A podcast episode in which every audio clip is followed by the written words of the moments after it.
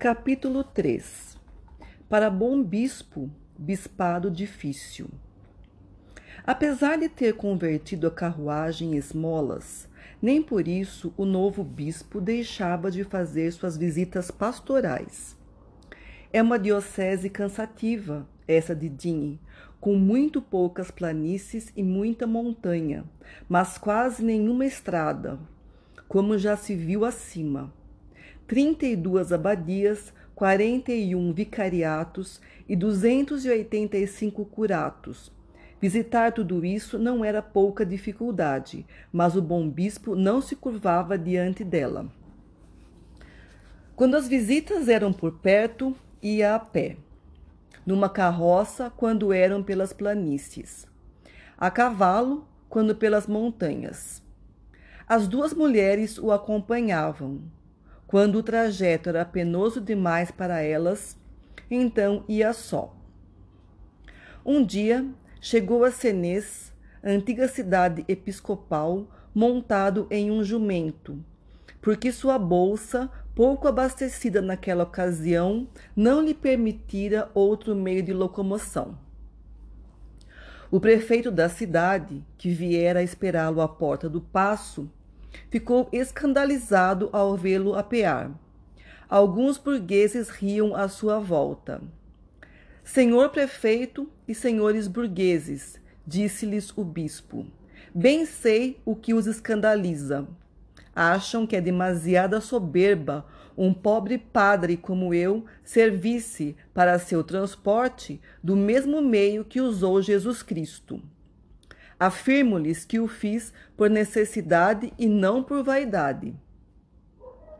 Nessas visitas, ele era indulgente, indulgente e afável e pregava menos que conversava. Nunca buscava seus argumentos e modelos em algo distante. Aos habitantes de uma região, citava o exemplo da região vizinha. Nos cantões onde moradores se mostravam pouco compadecidos para com os necessitados, dizia: Vejam o povo de Briançon. Concederam aos indigentes, às viúvas e aos órfãos licença para ceifar seus prados três dias antes de todos os outros. Reconstrói gratuitamente suas casas quando elas estão em ruínas. Por isso, aquela terra é abençoada por Deus. Durante todo um século não houve ali um único assassinato. Nas aldeias ávidas de ganância e colheita, dizia: Vejam o povo de Embrum. Se, na época da colheita, algum pai de família que se encontre doente e impedido de trabalhar estiver com os filhos alistados no exército e as filhas trabalhando na cidade, o pároco recomenda-o em sua pregação. E, no domingo, após a missa, todos os moradores da aldeia, homens, mulheres e crianças, dirigem-se ao campo do pobre homem e fazem-lhe a colheita, levam palha e grãos para seu celeiro. As famílias divididas por questões de dinheiro e herança dizia: Olhem para os montanheses de Devoni, terra tão selvagem que nem de cinquenta em cinquenta anos Lá se ouve o rouxinol. Pois bem, quando em qualquer família morre o chefe, os rapazes vão procurar fortuna em outra parte e deixam todo o patrimônio às moças para que elas possam fazer bons casamentos. Aos habitantes dos cantões que gostam de processos e onde os fazendeiros se arruinam com papéis timbrados, dizia: Olhem para os bons aldeões do Vale de Queiras. São umas três mil almas. Meu Deus! Vivem como em uma pequena república. Não sabem o que é um juiz ou um escrivão. O prefeito é quem faz tudo. Reparte os impostos, taxa cada habitante com consciência, julga todas as causas gratuitamente, faz partilhas sem receber honorários, profere sentenças sem cobrar taxas e todos o obedecem, porque é um homem justo entre homens simples. Nas aldeias em que não se não encontrava professores, dizia, citando ainda os habitantes de Queiras: Sabem como eles fazem? Como um lugar com 12 ou 15 famílias nem sempre pode sustentar um mestre, professores pagos por todas as aldeias do vale, os quais vão de lugar em lugar, passando oito dias aqui, dez dias ali, ensinando. Eles vão às feiras onde eu os vi e são reconhecidos segundo o número de penas que trazem na fita do chapéu. Os que só ensinam a ler trazem uma pena. Os que ensinam a ler e a contar usam duas. E os que ensinam a ler, a contar e sabem latim usam três e são considerados grandes sábios. Vergonha é ficar toda a vida ignorante. Façam como os diqueiras. Assim falava grave e paternalmente, inventando parábolas quando não tinha exemplos, indo direto ao objetivo, com poucas frases e muitas imagens, o que era a própria eloquência de Jesus Cristo, convincente e persuasiva. Capítulo 4 Obras semelhantes às palavras. Sua conversa era afável e alegre estava sempre acessível às duas velhas senhoras que passavam a vida perto dele. Quando ria, seu riso parecia o de uma criança. A senhora Maguire tratava-o com gosto por vossa grandeza. Um dia, o bispo levantou de sua poltrona e foi à sua biblioteca buscar um livro. Esse livro encontrava-se em uma prateleira alta e como ele era de baixa estatura, não conseguiu alcançá-lo. Senhora Magloire disse: Traga-me uma cadeira. Minha grandeza não chega até aquela prateleira. Uma de suas parentas distantes, a senhora Condessa, de Lô, raramente deixava escapar uma oportunidade de lhe enumerar o que chamava as esperanças de seus três filhos ela tinha vários ascendentes muito idosos e próximos da morte, de quem seus filhos eram herdeiros naturais.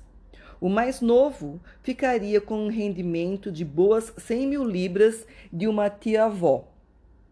O segundo herdaria de um tio o título de duque. O mais velho sucederia ao avô no pariato. O bispo escutava habitualmente em silêncio essas inocentes e desculpáveis exibições maternais. Uma ocasião, porém, ele parecia mais pensativo que de costume, enquanto a senhora de Lô repisava os detalhes de todas aquelas sucessões e esperanças. Ela interrompeu-se com impaciência. Meu Deus, primo, em que está pensando? Estou pensando, disse o bispo, em algo singular que li, creio em Santo Agostinho. Põe tua esperança naquele a quem ninguém substitui.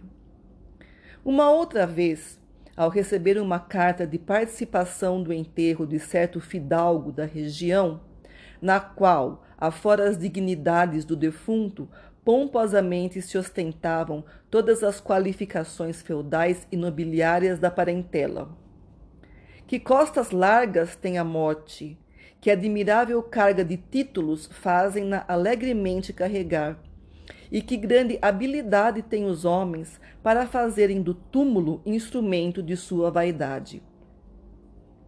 Para qualquer ocasião, tinha sempre um doce sarcasmo que encerrava quase sempre um sentido sério. Durante uma quaresma, um jovem vigário veio à cidade e pregou na catedral. Foi bastante eloquente. O tema de seu sermão foi a caridade. Exortou os ricos a darem aos indigentes, a fim de evitarem o inferno, que ele pintou o mais horroroso que pôde, e alcançarem o paraíso, que mostrou como desejável e encantador. No auditório, encontrava-se um abastado e um tanto usurário negociante chamado Geborran, que, depois de ter ganho dois milhões com uma fábrica de sarjas, panos e lãs, havia se retirado do comércio. Em toda a sua vida, Geborran nunca dera esmola a um só pobre. A partir daquele sermão, começou-se a notar que todos os domingos ele dava uma moeda as velhas que mendigavam à porta da sé. Elas eram seis a repartir a esmola. Um dia, o bispo o viu fazendo sua caridade e disse à sua irmã com um sorriso: Olhe o senhor Geborran comprando o paraíso por um tostão.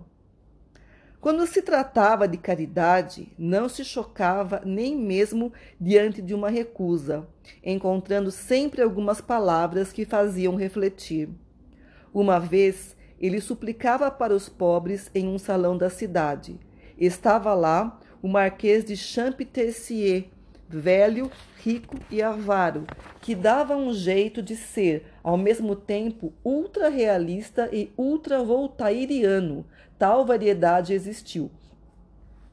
O bispo disse, tocando-lhe o braço: Marquês, o senhor precisa dar-me alguma coisa. O marquês voltou-se e respondeu-lhe secamente: Monsenhor, eu tenho os meus pobres, então deve dá-los a mim disse o bispo. Um dia, na catedral, pregou este sermão: Caríssimos irmãos, meus bons amigos, na França há 1 milhão 320 mil casas de camponeses que só têm três aberturas. 1 milhão 817 mil que têm duas aberturas, uma porta e uma janela e, finalmente, 346 mil cabanas, cuja única abertura é a porta. E isso por causa do denominado imposto de portas e janelas. Coloquem pobres famílias, velhas senhoras e criancinhas dentro dessas habitações e verão as febres e as doenças. Oh, Deus dá o ar aos homens e a lei o vende. Não acuso a lei, mas bendigo a Deus. Em Izer, no Var, nos dois Alpes, os altos e os baixos, os camponeses que nem carrinhos de mão possuem, transportam o esterco nas costas. Não têm velas, queimam lenha resinosa e pedaços de corda untados em resina. O mesmo acontece em todos os lugares de Rote Dauphiné. Fazem pão para seis meses e o assam queimando estrume seco de vaca. No inverno, partem o pão amachado e o deixam de molho por vinte e quatro horas para poder comê-lo. Meus irmãos, tenham piedade, vejam como sofrem em torno de vocês. Provençal, provençal de nascimento, facilmente familiarizava-se com todos os dialetos do sul. Dizia: Ora, até o Senhor a compreende. Onde terão passado? Trago um bom carneiro com um bom queijo gordo, como no rote da Finé. Isso agradava muito ao povo e muito havia contribuído para dar-lhe acesso a quase todos os espíritos. Tanto em uma choupana quanto nas montanhas, ele estava como em sua casa. Sabia dizer as coisas mais importantes nos idiomas mais vulgares falando todas as línguas, entrava em todas as almas. De resto, era o mesmo para as pessoas da sociedade e para as pessoas do povo. Não condenava nada apressadamente e sem levar em conta as circunstâncias. Dizia: Vejamos o caminho por onde a falta passou. Sendo, como ele mesmo se qualificava sorrindo, um ex-pecador, nunca manifestava as asperezas do rigor e professava bem alto e sem o franzir de sobrancelhas dos ferozes virtuosos uma doutrina que poderia ser resumida mais ou menos assim: O homem tem sobre si a carne, que é ao mesmo tempo seu fardo e sua tentação. Ela o arrasta e ele cede. Seu dever é vigiá-la, contê-la, reprimi-la e obedecer a ela só em último caso. Nessa obediência ainda pode haver culpa, mas trata-se de uma culpa venial. É uma queda, mas uma queda de joelhos, que pode terminar em oração. Ser santo é uma exceção. A regra é ser justo. Errem, caiam, pequem, mas sejam justos. Pecar o menos possível é a obrigação de todo homem. Não pecar nunca é o sonho do anjo. Tudo o que é terrestre está sujeito ao pecado. O pecado é uma gravitação. Quando via o tumultuoso alarido e a precipitada indignação de muitos, oh, oh, dizia sorrindo, parece que isso é um grande crime e que todo mundo o comete. Estas são as hipocrisias que se apressam em protestar e se mostrar. Era indulgente para com as mulheres e os pobres, sobre quem recai o peso da sociedade humana. Dizia: os erros das mulheres, dos filhos, dos criados, dos fracos, dos indigentes e dos ignorantes são os erros dos maridos, dos pais, dos amos, dos fortes, dos ricos e dos sábios. E dizia mais: aos ignorantes ensinem o máximo de coisas que puderem. A sociedade é culpada por não ministrar a instrução gratuita. Ela é responsável pelas trevas que produz. Uma alma cheia de sombras é onde o pecado acontece. A culpa não é de quem pecou, mas de quem fez a sombra. Como se vê, o bispo tinha um singular e particular modo de encarar as coisas. Desconfio que tenha tirado isso do Evangelho. Um dia, em uma reunião que presenciava, ouviu contarem a história de certo processo instaurado havia pouco, o qual seria julgado. Um miserável, por amor a uma mulher e pelo filho que tivera com ela, ao ver-se sem recursos, fabricou dinheiro falso. Nessa época, falsificação de dinheiro ainda se punia com pena de morte. A mulher fora presa ao tentar trocar a primeira moeda falsa que ele fabricara. Só havia provas contra ela. Apenas ela poderia incriminar seu amado, mas iria perdê-lo ao confessar. Ela negou, insistiram. Ela obstinou-se em negar. Então o procurador do rei teve uma ideia. Induziu-a a supor que o amante lhe era infiel e conseguiu, por meio de alguns fragmentos de cartas astuciosamente forjadas, persuadir a infeliz de que tinha uma rival e de que aquele homem a enganava. Então, exasperada de ciúme, ela denunciou o amante, confessou e provou tudo. O homem estava perdido seria brevemente julgado em ex com sua cúmplice.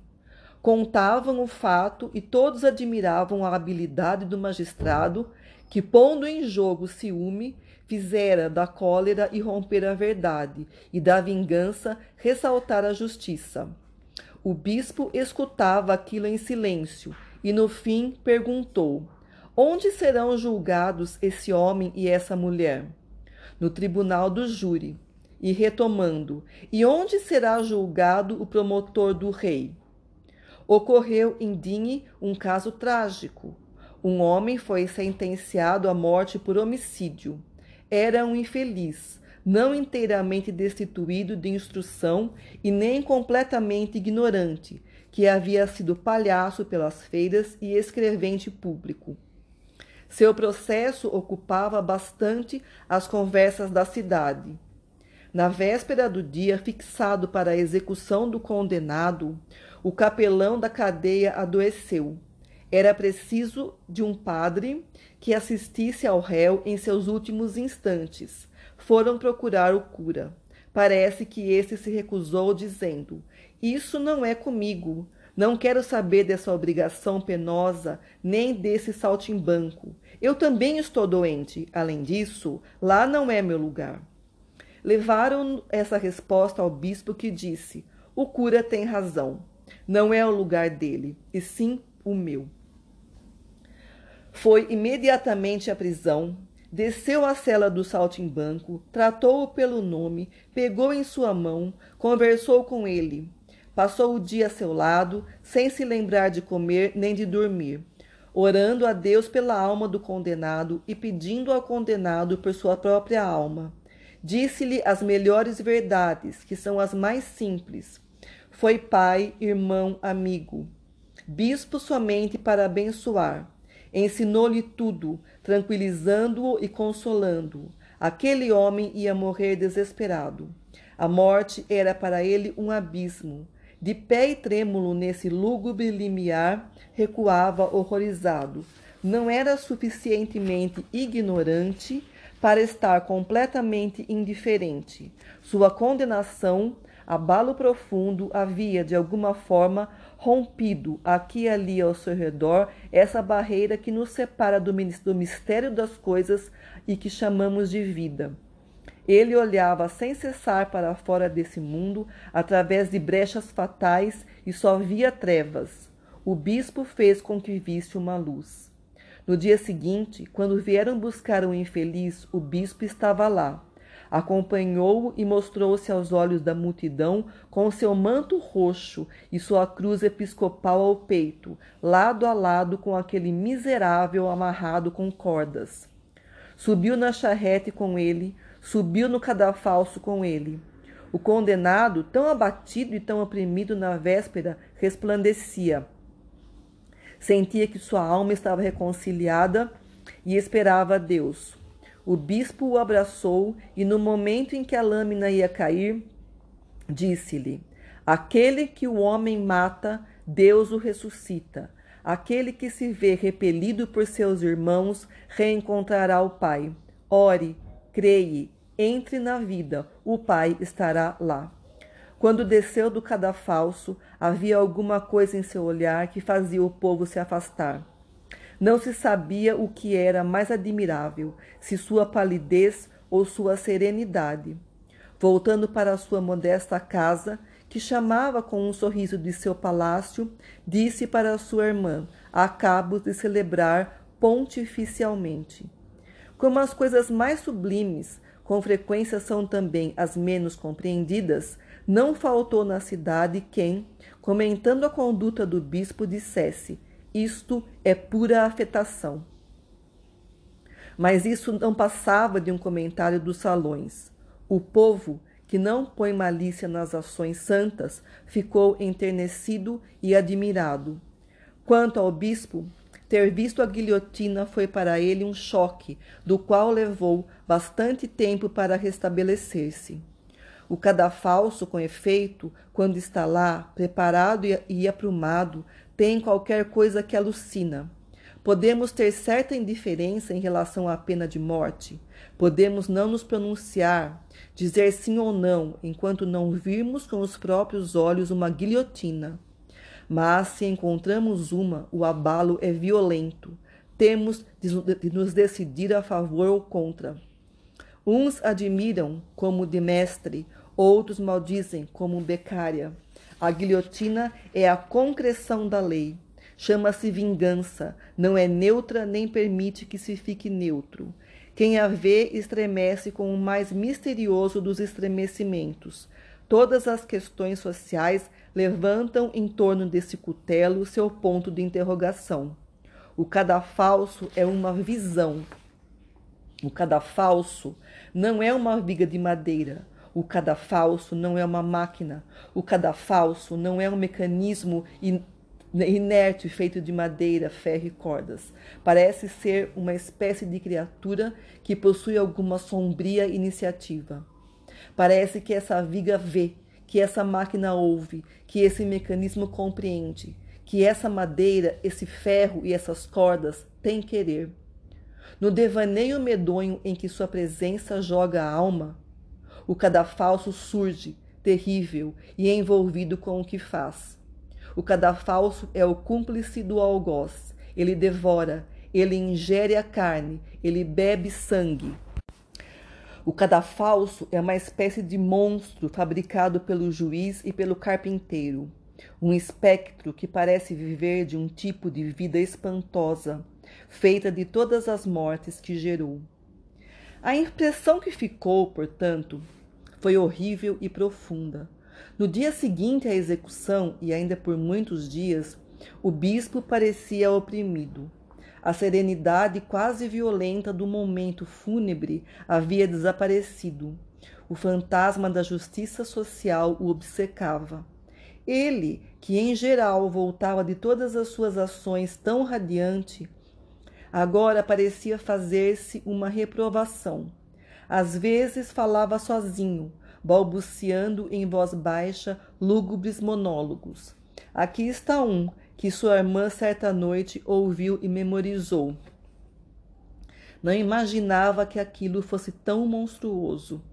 É um erro absorver-se tanto na lei divina a ponto de não se dar conta da lei humana. A morte só pertence a Deus. Com que direito os homens põem a mão nessa coisa desconhecida? Com o tempo, essas impressões se atenuaram e provavelmente até se extinguiram.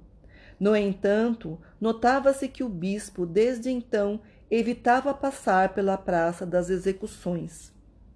Podiam chamar o senhor Miriel a qualquer hora à cabeceira dos doentes e moribundos. Não ignorava que era esse seu maior dever, sua maior missão. As famílias com viúvas e órfãos nem precisavam chamá-lo. Ele ia por si próprio. Sabia sentar-se calado durante longas horas ao lado do homem que perdera a mulher amada, ou da mãe que perdera o filho. Assim como sabia o momento de calar-se, sabia o momento de falar. Que admirável consolador! Não procurava apagar a dor pelo esquecimento, mas engrandecê-la e dignificá-la pela esperança.